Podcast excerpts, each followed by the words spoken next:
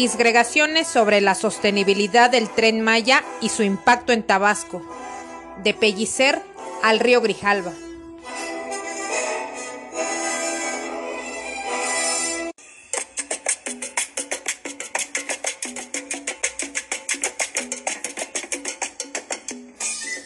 Tabasco se encuentra ubicado en la región sureste del país.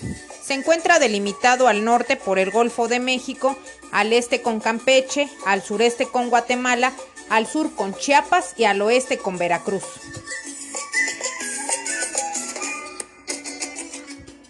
Se localiza en la zona del trópico, donde la radiación solar es con mayor intensidad, lo que provoca que la temperatura se eleve, alcanzando alrededor de 26 grados Celsius en su media anual y la temperatura máxima del clima que llega a ser hasta de 46 grados Celsius.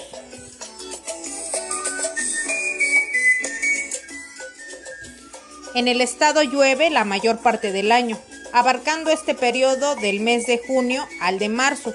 Las lluvias se intensifican en el verano, cuando se dan los grandes aguaceros o lluvias torrenciales, mientras que en otoño e invierno se presentan los nortes, que son tormentas acompañadas de fuertes vientos provenientes precisamente del Golfo de México. En esta época es cuando se presentan las grandes inundaciones.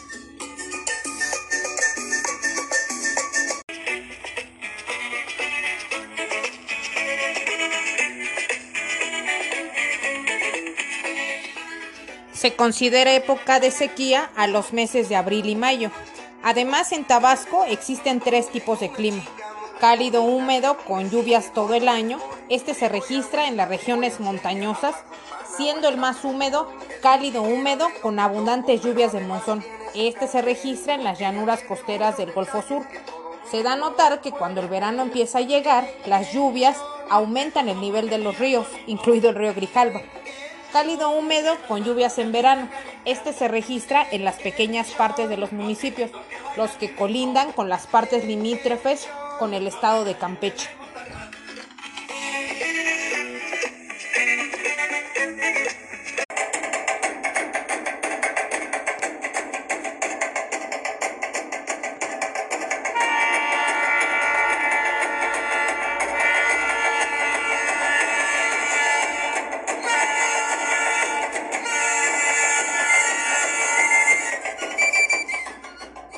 Tabasco será uno de los estados que se verá beneficiado por el proyecto Tren Maya, el cual se trata de un circuito ferroviario que abarca toda la península de Yucatán.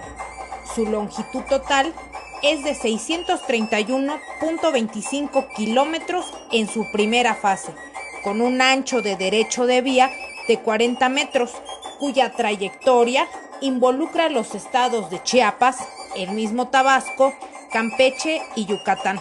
Las estaciones a lo largo del circuito lograrán conectar las principales ciudades y sitios turísticos de la península.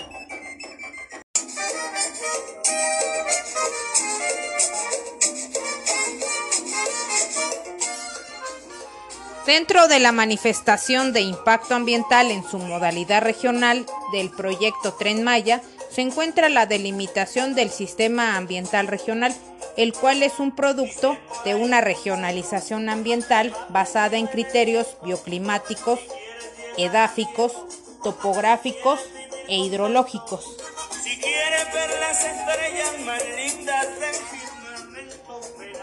también se encuentra una vegetación secundaria arbórea, la cual representa el 40.25% del sistema ambiental regional, junto con los pastizales, que representa el 30.94%.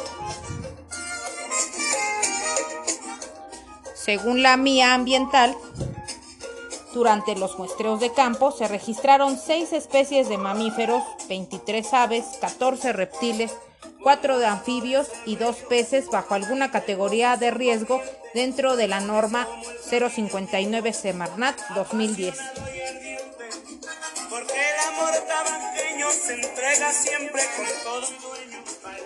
base en la matriz de cuantificación se extrajo la información y se jerarquizaron los impactos ambientales, resultando un total de 217 impactos, de los cuales 129 resultaron adversos y 88 benéficos.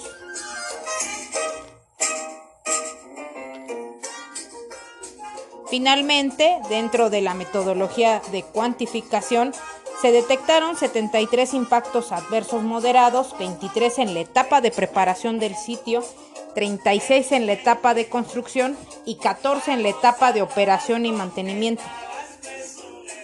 De los 73 impactos adversos jerarquizados como moderados, 59 de ellos están en una relación de costo-beneficio positivo.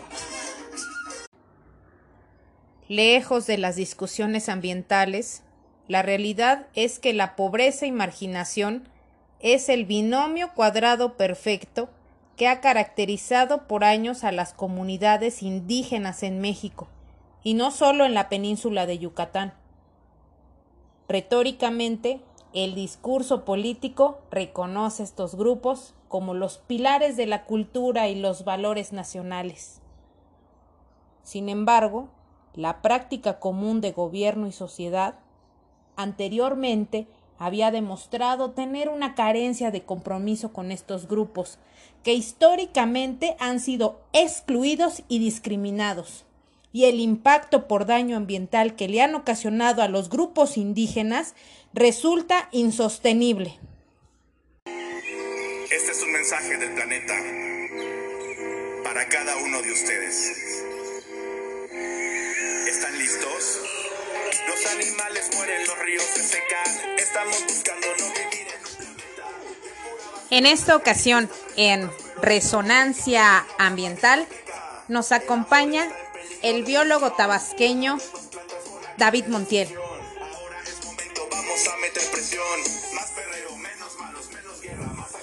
Él es especialista en educación y comunicación ambiental ha dirigido ONGs internacionales como la Ciudad Verde México y actualmente con su movimiento Habitat for the Future organizan brigadas para llevar filtros de agua a comunidades rurales en la reserva de la biosfera Pantanos de Centla y talleres de conservación de fauna en peligro de extinción para niñas y niños.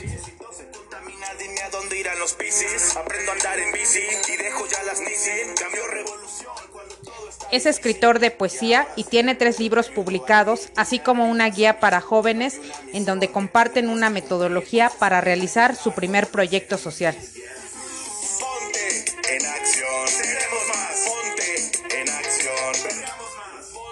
La canción que ustedes escuchan es autoría de David Montiel. Sus redes sociales son arroba soy David Montiel.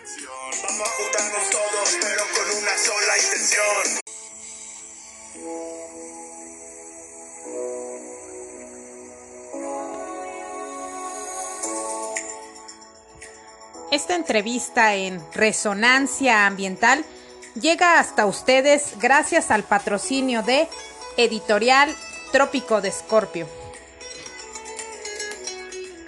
Entre sus servicios se encuentra corrección ortotipográfica, la edición de tu libro, diseño editorial, derechos de autor, conversión a ebook y distribución de ebook. Editorial Trópico de Escorpio. Libros.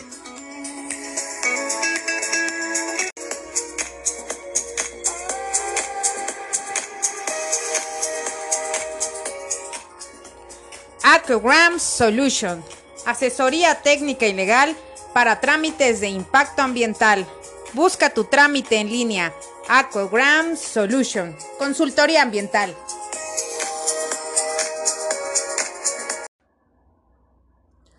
Y es así como damos por iniciada la entrevista en Resonancia Ambiental. David, el periodismo ambiental tiene un componente clave para conectar con las personas y encabezar desde las raíces de la conciencia popular la magnificencia de la protección de los recursos naturales. ¿Consideras que ese tipo de comunicación actualmente está dirigida a un sector privilegiado de la población? Hola, ¿cómo están? Muchas gracias por la invitación. Para mí es todo un honor ser parte de este proyecto, de esta plataforma maravillosa que trasciende, que nos van a escuchar hasta el otro lado del mundo y de vuelta y poder compartir un mensaje eh, de lo que venimos realizando. Para mí es una oportunidad y un agradecimiento el permitirme poder hacerlo con ustedes y hacer esta resonancia ambiental juntos, que no nada más nos va a mover eh, las fibras de las emociones, sino también el corazón y el alma. Muchísimas gracias por, por esta invitación. Qué interesante pregunta y, me parece eh, una bonita reflexión porque realmente quienes nos dedicamos a, crear contenido, a, hacer periodismo ambiental eh, responsable, informar, así como lo hacen ustedes de una manera maravillosa, creo que siempre es eh, vital poder medir tanto la audiencia, el segmento, el público meta. esto ha ido evolucionando. Sí que al principio cuando surge el famoso boom del intelectualismo, de, ese periodismo político, ¿verdad? Que empieza como a hacerse pequeños grupos, pequeñas organizaciones selectivas. Eh, la información no era disponible para todos, pero con eh, el gran avance del Internet, el llevar Internet a comunidades, el que todos tengamos acceso a un celular, a un equipo portátil, a una computadora, ya eh, ha viajado más. Ahora hacemos un periodismo ambiental eh, digital que permite que la noticia del momento llegue a, lugares que donde menos lo pensamos. Entonces, no pensaría que ahora está eh, hacia un sector privilegiado, sino pensaría que se ha expandido eh, a comunidades urbanas, suburbanas, rurales, en diferentes idiomas. He tenido la oportunidad en el sureste de México de conocer proyectos de radio comunitaria en, en lenguas, en lengua maya, en lengua chontal, que es lo que hablan en Tabasco, el Yocotán. Entonces sí que eh, se ha vuelto una tendencia que se ha abierto camino y, es importante reconocer que, hacer periodismo ambiental eh, ya es algo que podemos encontrar. Pero ojo, eh, tenemos que saber utilizarlo como una herramienta valiosa que nos ayude a sumar y no a confundir. Y, qué tipo de periodismo ambiental hacemos, qué tipo de contenido compartimos. De ahí parte la diferencia y es ese trabajo que tenemos que estar haciendo de, de educación popular, de conciencia, para que la gente que sea el receptor, las personas que vayan a recibir la información que transmitimos, pues cuál es la, la fuente, cuál es la, la, realidad, ¿verdad? Entonces, sí que tenemos que ir eh, muy, muy, muy minuciosos con, el, con el, fenómeno de las redes, el fenómeno digital, porque cada vez son más las personas que tienen acceso. Entonces lo que comunicamos hoy tiene efecto mañana. Y es que justamente así era antes, o sea, lo que comunicábamos hoy tenía efecto mañana, a los dos días, a los tres días, pero eh, eh, autocorrigiéndome, lo que comunicamos hoy tiene efecto hoy. Entonces sobre eso es que vamos partiendo la manera en hacer periodismo ambiental. Como segunda pregunta, ¿el tren Maya representaría después de la ejecución de obra y operación del proyecto una importante apertura económica para el sur de México. En ese sentido, ¿consideras que es importante el seguimiento de los estudios de impacto ambiental, sobre todo en la etapa de operación del proyecto más que en la ejecución? Por supuesto, siempre tiene que haber un antes, un durante y un después en la ejecución de cualquier proyecto de desarrollo.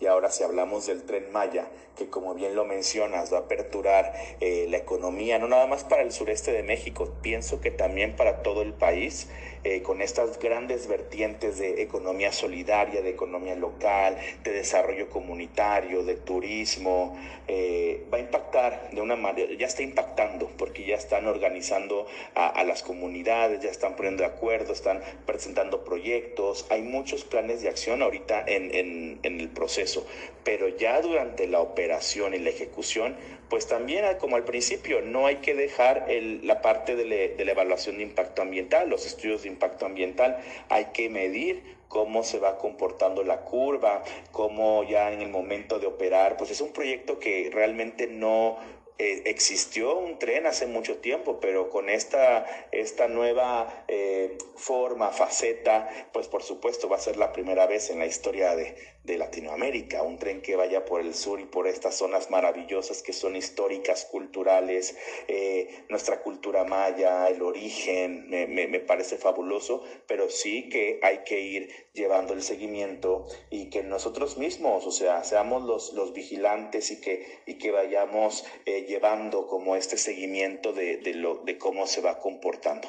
Creo que es importante para cualquier proyecto como el tren, como como caminos, como obras de edificaciones, como fraccionamientos, centros comerciales. Siempre tenemos que medir el impacto y de qué manera también vamos haciendo este equilibrio ecológico. Me parece fabuloso también cómo han ido eh, blindando y protegiendo eh, zonas vírgenes y creando eh, como el área natural protegida Jaguar, que, que es de nueva creación, que me parece fabuloso cómo poder blindar hectáreas y que siga y que siga floreciendo la fauna, que la flora, la vegetación, los ecosistemas, pero también nosotros como ciudadanos, como habitantes de la zona, como usuarios en su momento, también hacerlo de manera responsable. Y ahora del lado de los comunicadores, de, que la información que vamos a compartir, que va ligada a la, primera pregunta, ¿qué es lo que compartimos? La fuente, la veracidad, y de ahí empezar a emitir el debate, abrir la conversación, abrir los canales y empezar a resolver dudas, ¿no? Porque al final del día, proyectos tan grandes como el tren, pues siempre va a haber mucha información va a haber muchos comentarios, va a haber muchas opiniones, pero tenemos que irnos siempre a, la parte de, la apertura de la conversación y poder eh, siempre ser vigilantes de, de, nuestro entorno, proteger el, el, ecosistema y, bueno, también avanzar hacia el desarrollo. Entonces, qué difícil, suena, suena fácil, ¿verdad? Pero llegar a este equilibrio ecológico es el reto que siempre tenemos que asumir todos para todos los proyectos que hagamos y, y esa es la gran línea. Y es que ahí está la fórmula. Este tipo de proyectos eh, nos llevan a la colectividad. Por supuesto, grandes mesas de trabajo, de seguimiento con el sector gobierno, con el sector empresarial, con el sector académico, con el sector de la sociedad civil organizada, con el sector de las organizaciones. Entonces tiene que ver toda esta conexión eh, de participación activa que vaya permitiendo avanzar, que vaya permitiendo dar seguimiento, que vaya permitiendo salvaguardar los recursos para el futuro. Entonces sí, sí que hay que avanzar hacia el desarrollo, pero hacerlo de la manera más responsable posible. Como última pregunta, David, Tabasco es uno de los estados con mayor potencial de energía de fisión proveniente del sol misma que puede interceder mediante dispositivos de captura como paneles en el crecimiento directo de las energías renovables en México. ¿Crees que Tabasco podría considerarse como la selva energética de América Latina?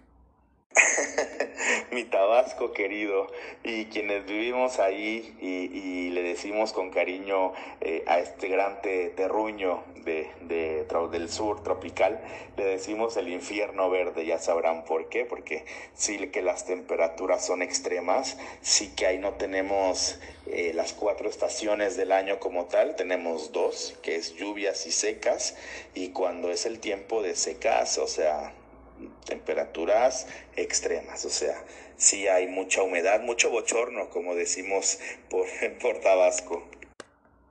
Y en ese sentido, sí que ya ha habido acercamientos a, Tabasco de, otros países, de empresas privadas, de organizaciones internacionales, para empezar a, diseñar, a ver las posibilidades y, no verlo muy lejano los parques fotovoltaicos que ya se estén utilizando. Creo que ya hay varios prototipos, hay varios proyectos en, en algunos municipios. Eh, me parece fabuloso. También de manera privada muchas personas le están apostando a, a las celdas fotovoltaicas. Hay eh, jóvenes amigos que empezaron hace muchos años con sus proyectos de emprendimiento de paneles. Ahora son empresas consolidadas que, que brindan los servicios. Y creo que al principio era como, pues no se sabía cómo se iba a medir y demás, pero la misma necesidad de, ahorro energético, de conservación de los recursos, permite que, y, bueno, y la elección, que podamos decidir eh, cómo eh, transformarnos hacia una conciencia más ecológica y es apostarle a esto. Vuelvo a lo mismo, todo tiene que ser con, pensando en colectivo, con colectividad, eh, los proyectos que, de política pública que tienen que irse planteando a mediano, a largo plazo, pues tienen que ir encaminados también a brindar esta opción, porque Tabasco es muy interesante, es todo un tema, o sea, tú, tú eh, cavas un hoyo, haces un pocito en, en la tierra, o sale agua o sale petróleo. Entonces también sí que se está aprovechando el recurso no renovable, pero también es abrir la puerta a, los recursos eh, renovables, como el caso de, de los paneles o energías también eólicas. Es voltear a ver a Tabasco con esta mira de, que todo es posible.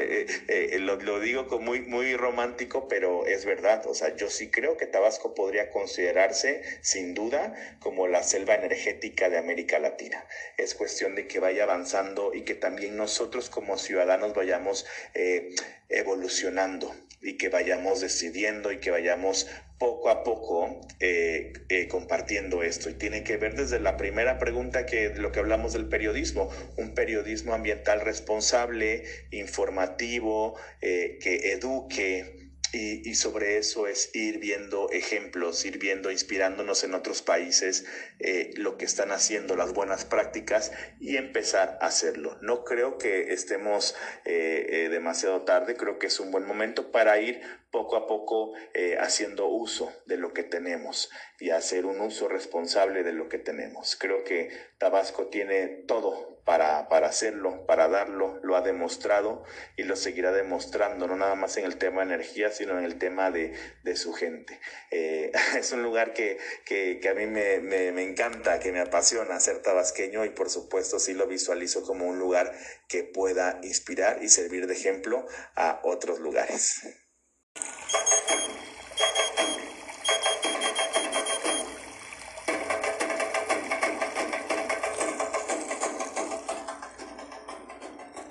La noche en lluvia y Batracio retiñe el nocturno verde y al otro día se muerde verde el verde del espacio. Agua de Tabasco vengo y agua de Tabasco voy. De agua hermosa es mi abolengo y es por eso que aquí estoy, dichoso con lo que tengo. Fragmento cuatro cantos en mi tierra del poeta tabasqueño Carlos Pellicer.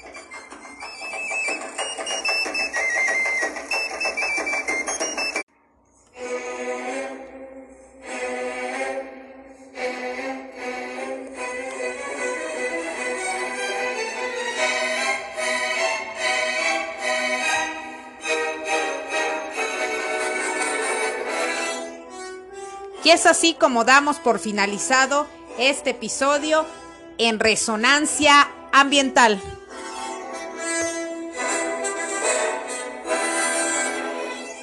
Queremos agradecer la brillante participación del biólogo tabasqueño David Montiel.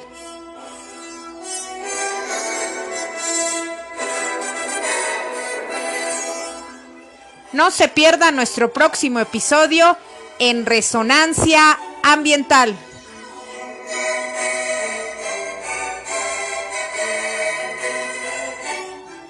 donde entrevistamos a las y los líderes ambientales del hoy y el mañana.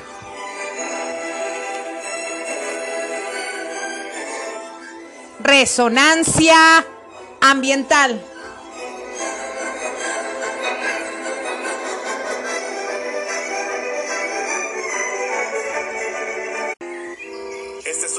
Del planeta para cada uno de ustedes. ¿Están listos? Los animales mueren, los ríos se secan. Estamos buscando no vivir en un planeta de pura basura. Las calles están repletas, pero si todo se acaba, ya no habrá más discoteca. El amor está en peligro de extinción. Cada vez más plantas con acta de defunción. Ahora es momento, vamos a meter presión. Más perreo, menos malos, menos guerra, más acción. Ponte en acción, seremos más. Ponte